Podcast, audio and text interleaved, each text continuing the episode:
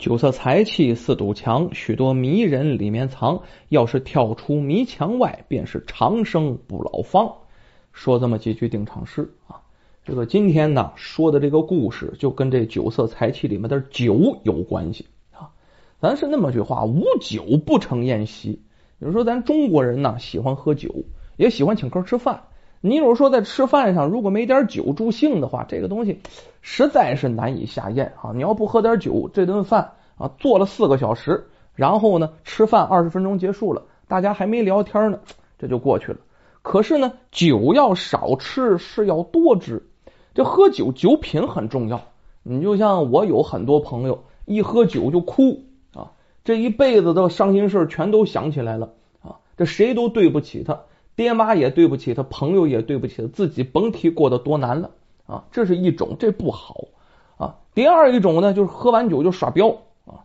这我也是我的朋友啊，这是一喝完酒就不是他了，杀七个宰八个，然后呢谁都不服，看什么都不顺眼。哎呦，就还有这么帮人，一般人都拦不住他。那么最好的喝酒呢，就是两种啊。上上之者喝多了我就睡觉，我谁也不耽误，找个地方一眯瞪就可以了。下下的呢，喝完了愿聊天哎，这个有助兴。俩人要多愿聊天的话，虽然第二天都记不住都聊的是什么了啊，但是呢，俩人头一天哎挺高兴，第二天也不头疼啊。往往这种好聊天的喝酒的，他就这个战线拉的比较长啊。今天呢，我们就说这俩酒友的故事啊。故事发生在老二年间，在山西有个农庄，里面啊有一个小伙子，这姓可挺特，姓车。啊，咱有这么个姓哈，我有好好多朋友，三个朋友都姓车。这个人呢，人称叫车生，曾经啊念过书，念过几年。可是呢，咱这念书啊也得有天资。咱别说说一个故事，那就是个状元；说一个故事就是个榜眼啊，进士都碰腿肚子，没那么回事啊。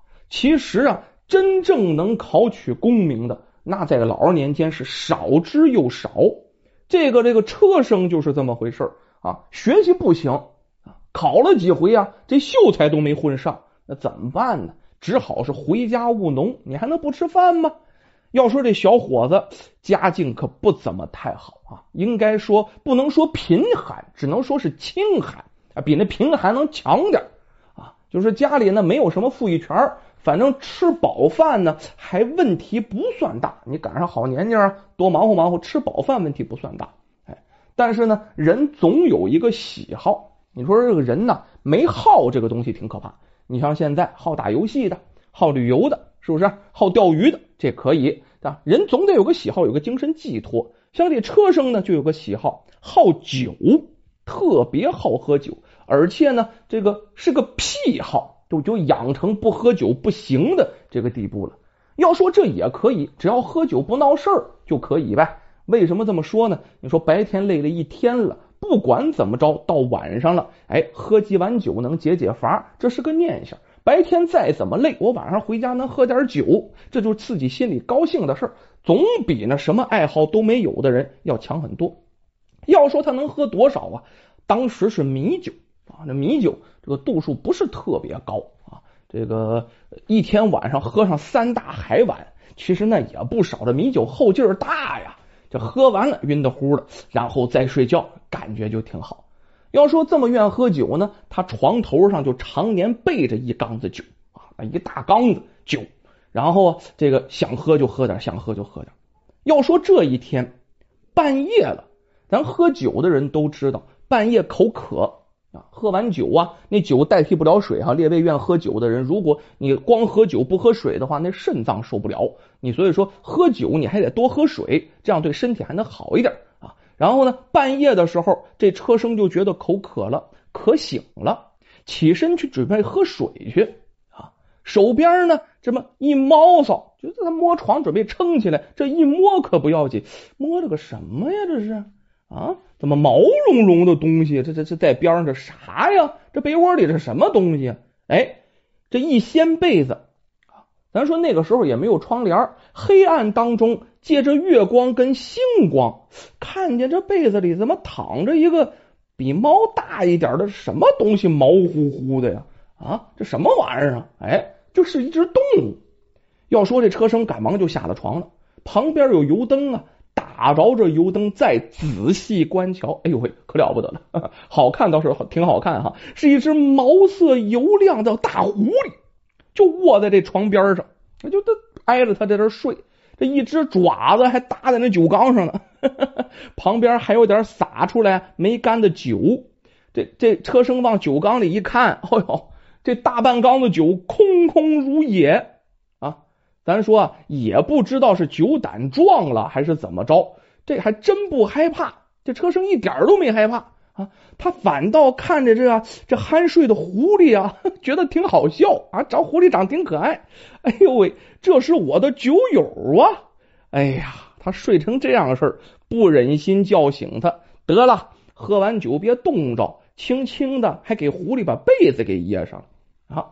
不一会儿，你看那狐狸啊，伸着懒腰，哎呀，这个懒呐，左蹭起右蹭起，这狐狸伸伸懒腰，把自己给伸醒了啊！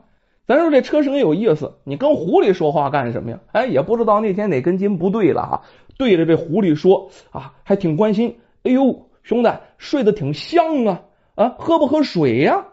嗯，这狐狸没看见车声，只觉得自己睡得挺舒服。一听有人说话，扭头看着旁边笑盈盈的车声，这狐狸心里明白了。哎呦，这个人呢，一定没有歹意。如果有歹意的话，趁我刚才酒醉下手啊，我肯定是必死无疑。现在我估计都成帽子了，赶忙起身呐，啊，就跟小狗一样，俩腿往那一坐，然后呢，爪抬起来，咔咔在那拜谢，一边拜一边说：“哎呦，多谢先生啊，不杀之恩。”这一边说呀，一边不停的又作揖又又磕头啊！哎呀，谢谢谢谢，这感谢的话、拜年的话就不绝于耳啊，总说，哎，说的还挺清楚。这车生愣在那儿了，哎呦，这狐狸能听懂我说话呀，而且还会说话呀，而且这礼数还都挺明白呀，挺懂礼貌啊，哎。没单手啊，没小瞧这狐狸，双手把这狐狸就扶起来了。哎呀，您看您啊，我也是喜欢喝酒的人，但是呢，人们啊都说我是酒痴，说我痴痴傻傻的。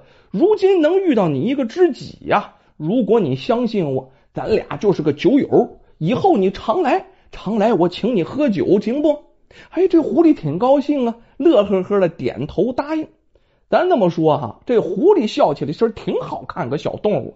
我们以前小时候说狐狸狡诈，说狐狸这个，说狐狸那个，那是动画片里的。现在真该给狐狸评个反啊！狐狸是真不错的一个小动物，挺好看的，而且呢也知道报恩。现实生活当中也有不少这样的事情。咱说一早这车生啊就醒过来了，发现啊那狐狸已经不在他边上睡了，那狐狸走了。咱说这车生啊，这人虽然穷。但是非常守信用，答应请人狐狸喝酒了呀。那一早啊，哎，就上市场上去了，连干活赚了点钱，然后赶快就买了美酒啊，专门晚上候着狐狸来同他呢一起饮酒。这不有酒伴了吗？那句话怎么说？寡酒难饮呐，就自己喝酒不舒服。咱说这狐狸也真馋酒，到了半夜，这狐狸啊，果然溜溜达达，溜溜达达就来了。这两个人呢，弄个小方桌，跟真事儿似的啊！哎，这车生坐一面，这狐狸啊坐到另一面啊。两个人呢，一人一壶是对坐畅饮呐。咱说车生酒量可是不小，哎呦，他发现这狐狸酒量更大，说话还好玩呢。两个人是推杯换盏，相见恨晚。咱说喝酒是这个。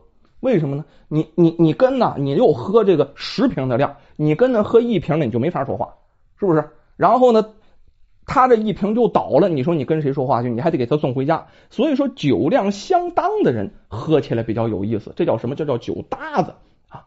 咱这么说啊，这个喝了很长时间，酒足饭饱之后，这狐狸呀，哎，抬眼看车生这房子，哎呀，有点破败不堪了。然后呢，直接就说：“哎呀，老兄啊，白喝了你两次酒了，我要怎么报答你呢？”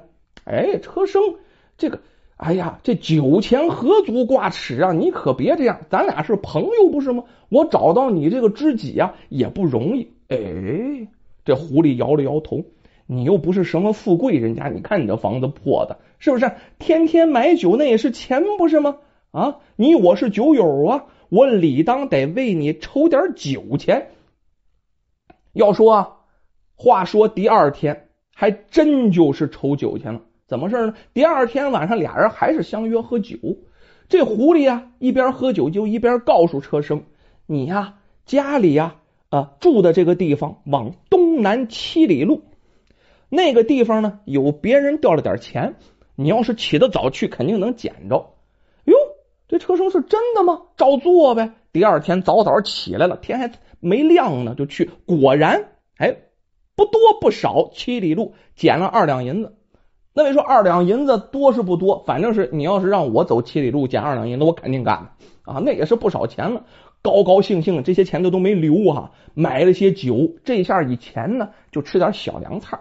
这会儿啊，你看看人家这个狐狸告诉我的捡的钱，我可不能都昧着，买了些好酒，而且买了些肉食。当天晚上啊，又和狐狸在一起喝酒，这下有肉了，狐狸也挺高兴。你想有狐狸不愿吃鸡的吗？买了一些烧鸡哈，哎，一大半狐狸吃了。这个车生啊，多长时间也没吃着肉了，这也是打打牙挺好。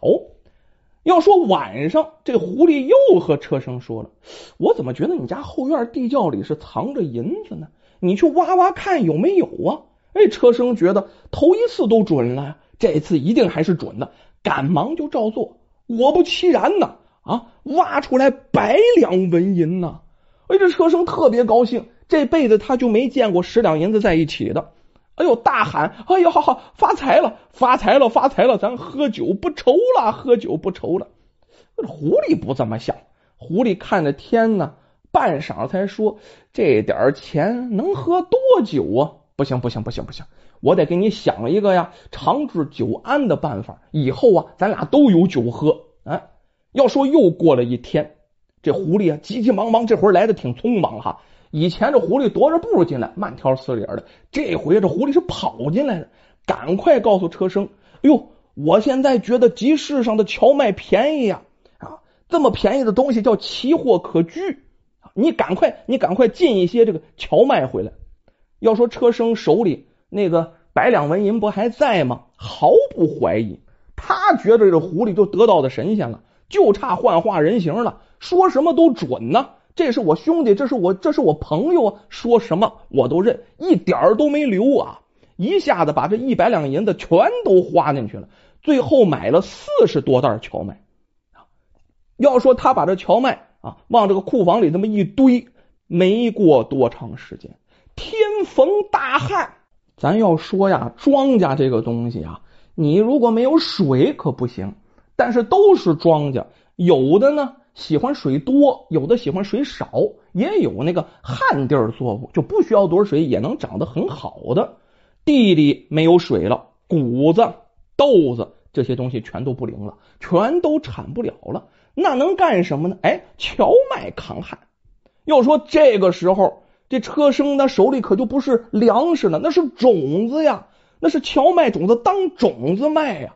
这一下赚发了啊！一百两银子扔进去，那赚了十数倍的钱，十数倍那不是一百两，那手里有一千多两啊，那就是个富翁了。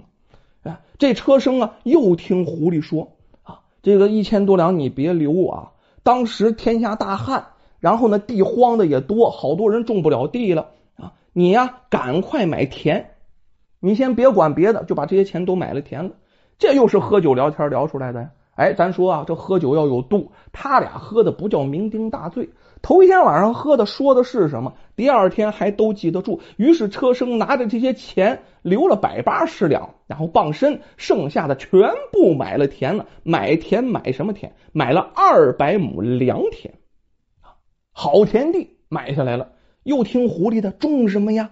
然后说种麦子吧。狐狸说种麦子能好。哎呦喂，咱说年年种麦子的不？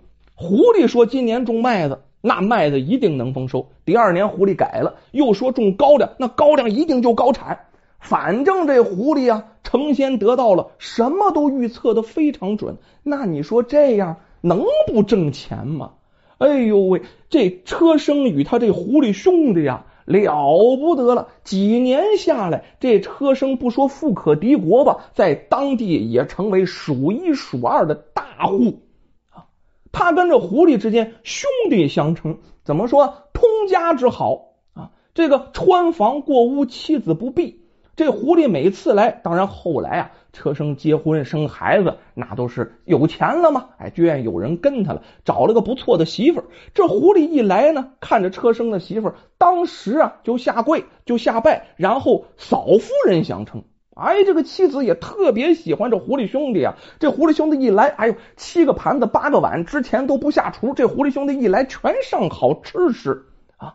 然后呢，这狐狸也看着。这个车生的孩子当自己的孩子一样，哎呦那个喜欢呀！要说车生这孩子呀，从小也跟这狐狸关系特别好啊，那称呼的特别亲密，叫二伯。你说说这两家都好到什么程度？要说后来车生啊老死了，他跟这狐狸啊，他俩称兄道弟的，然后一共有八十年。哎，这车生死的时候过百了，老人了。